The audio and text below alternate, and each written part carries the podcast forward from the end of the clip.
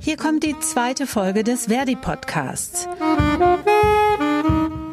Mein Gast ist heute Marlies Plaut. Hallo Marlies. Hallo. Was machst du beruflich? Ich bin bildende Künstlerin und Autorin, also rundum Freiberuflerin. Wie hat dich die Corona-Krise getroffen? Die hat mich sogar schon ziemlich früh getroffen. Ich hatte eine, eine Einzelausstellung unglücklicherweise ganz in der Nähe von Heinsberg, so dass ich im Februar schon Probleme hatte. Da ist nämlich zur Vernissage kaum jemand gekommen. Als sich die Corona-Krise für dich von Heinsberg aus sozusagen weiter verbreitet hat, wie hat sich das für dich dann weiterentwickelt? Ja, dann kamen die Mails mit den Veranstaltungsabsagen. Dazu muss ich äh, ergänzen, das Jahr 2019 war für mich jetzt nicht so toll.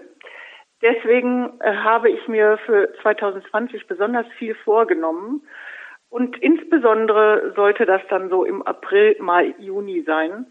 Äh, da hatte ich also ganz viele Veranstaltungen geplant, äh, angenommen, zugesagt, wie auch immer.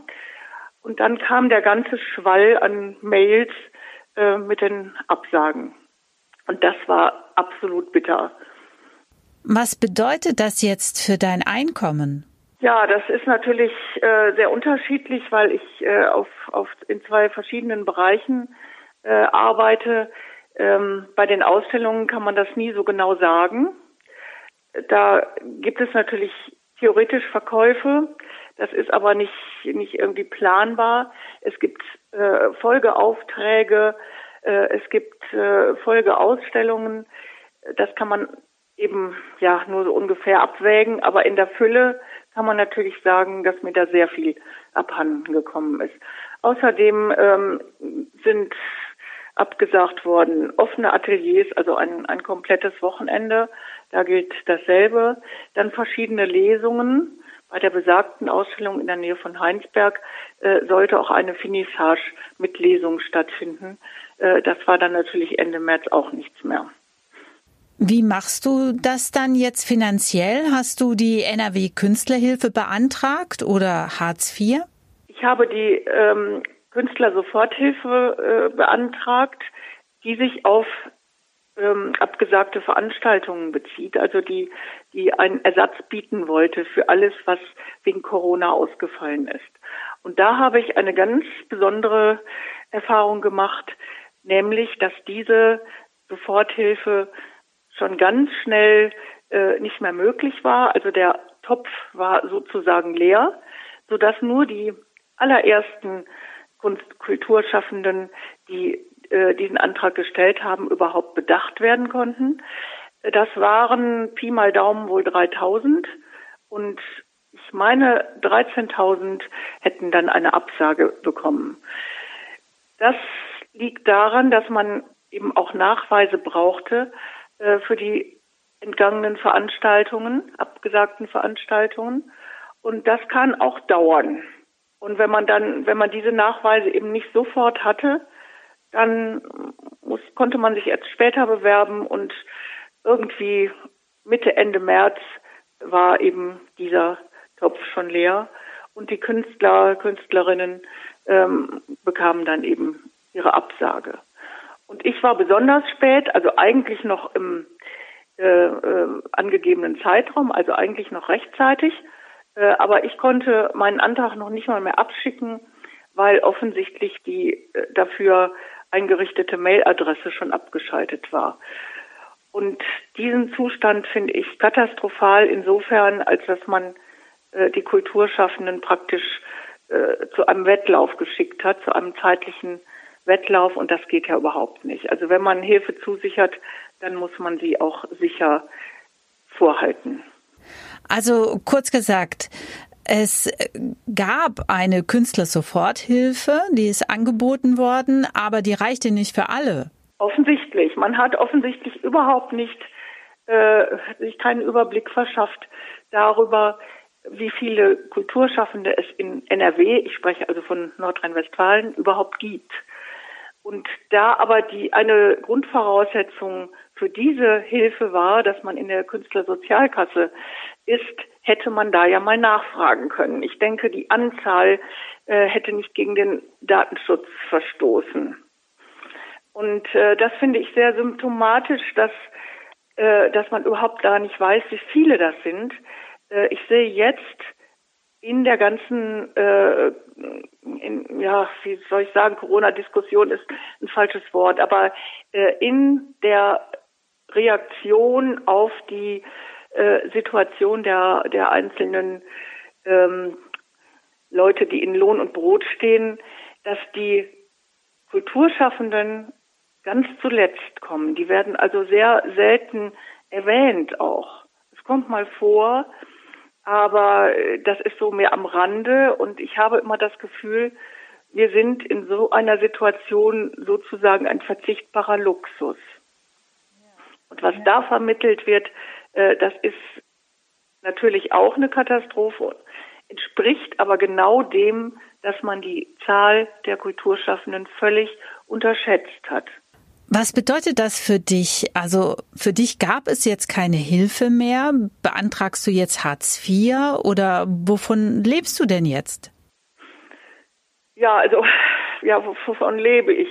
Ähm, ich, ich bin verheiratet und äh, ich muss also nicht äh, ähm, von allein von meiner ähm, von meinen Einnahmen leben, aber die fallen natürlich weg.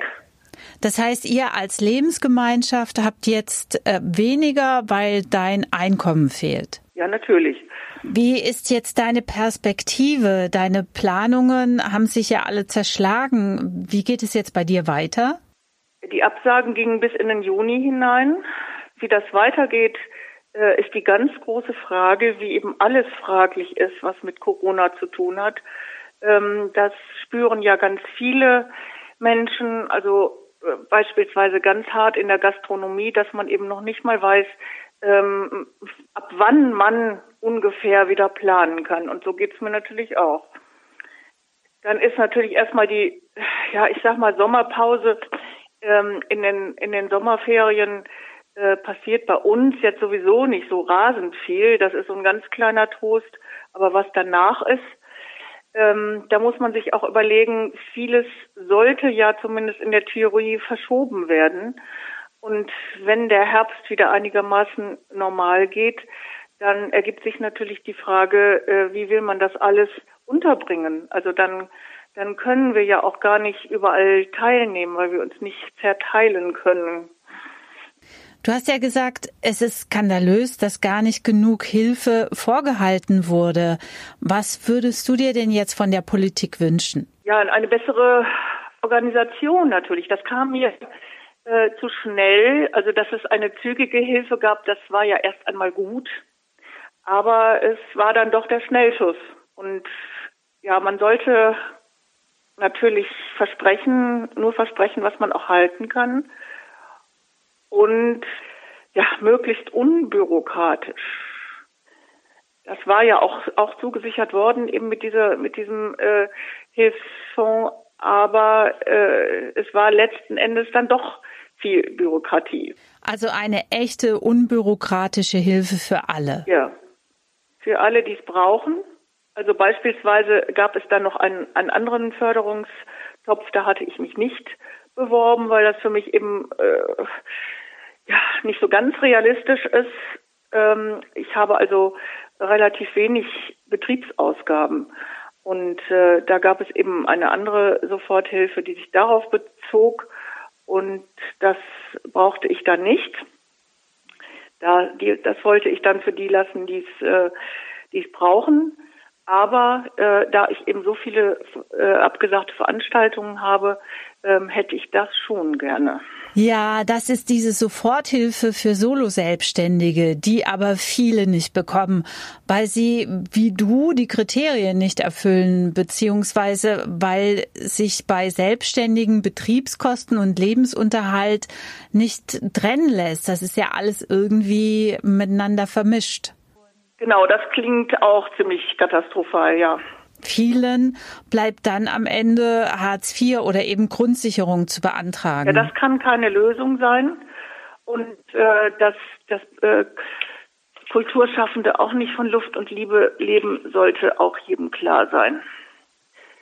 Dass die also auch ihre Brötchen kaufen müssen. Oder ihre ganz normale ähm, Wohnungsmiete zahlen müssen. Und das meinte ich eben mit unbürokratisch. Äh, das ist da eben auch wieder so ein, eine Wolke an, an Bürokratie, die sich da ergibt. So äh, völlig unrealistische Einschränkungen äh, am Menschen vorbei. Und da wünsche ich mir eben, dass, dass man sich da Gedanken macht, die auch bis zum Ziel führen und nicht auf halber Strecke stehen bleiben. Vielen Dank, Marlies, dass du deine Situation mit uns geteilt hast. Wir Selbstständigen in Verdi versuchen ja Verbesserungen zu erreichen und unsere Vertreter in Berlin sprechen da auch in den Ministerien mit den Verantwortlichen oder mit den Ministern direkt. Ja, das klingt schon mal sehr gut. Dann sage ich auch schönen Dank. Der Verdi-Podcast der Selbstständigen geht weiter. Folge 3 ist schon in Vorbereitung. Mehr beim nächsten Mal. Bye.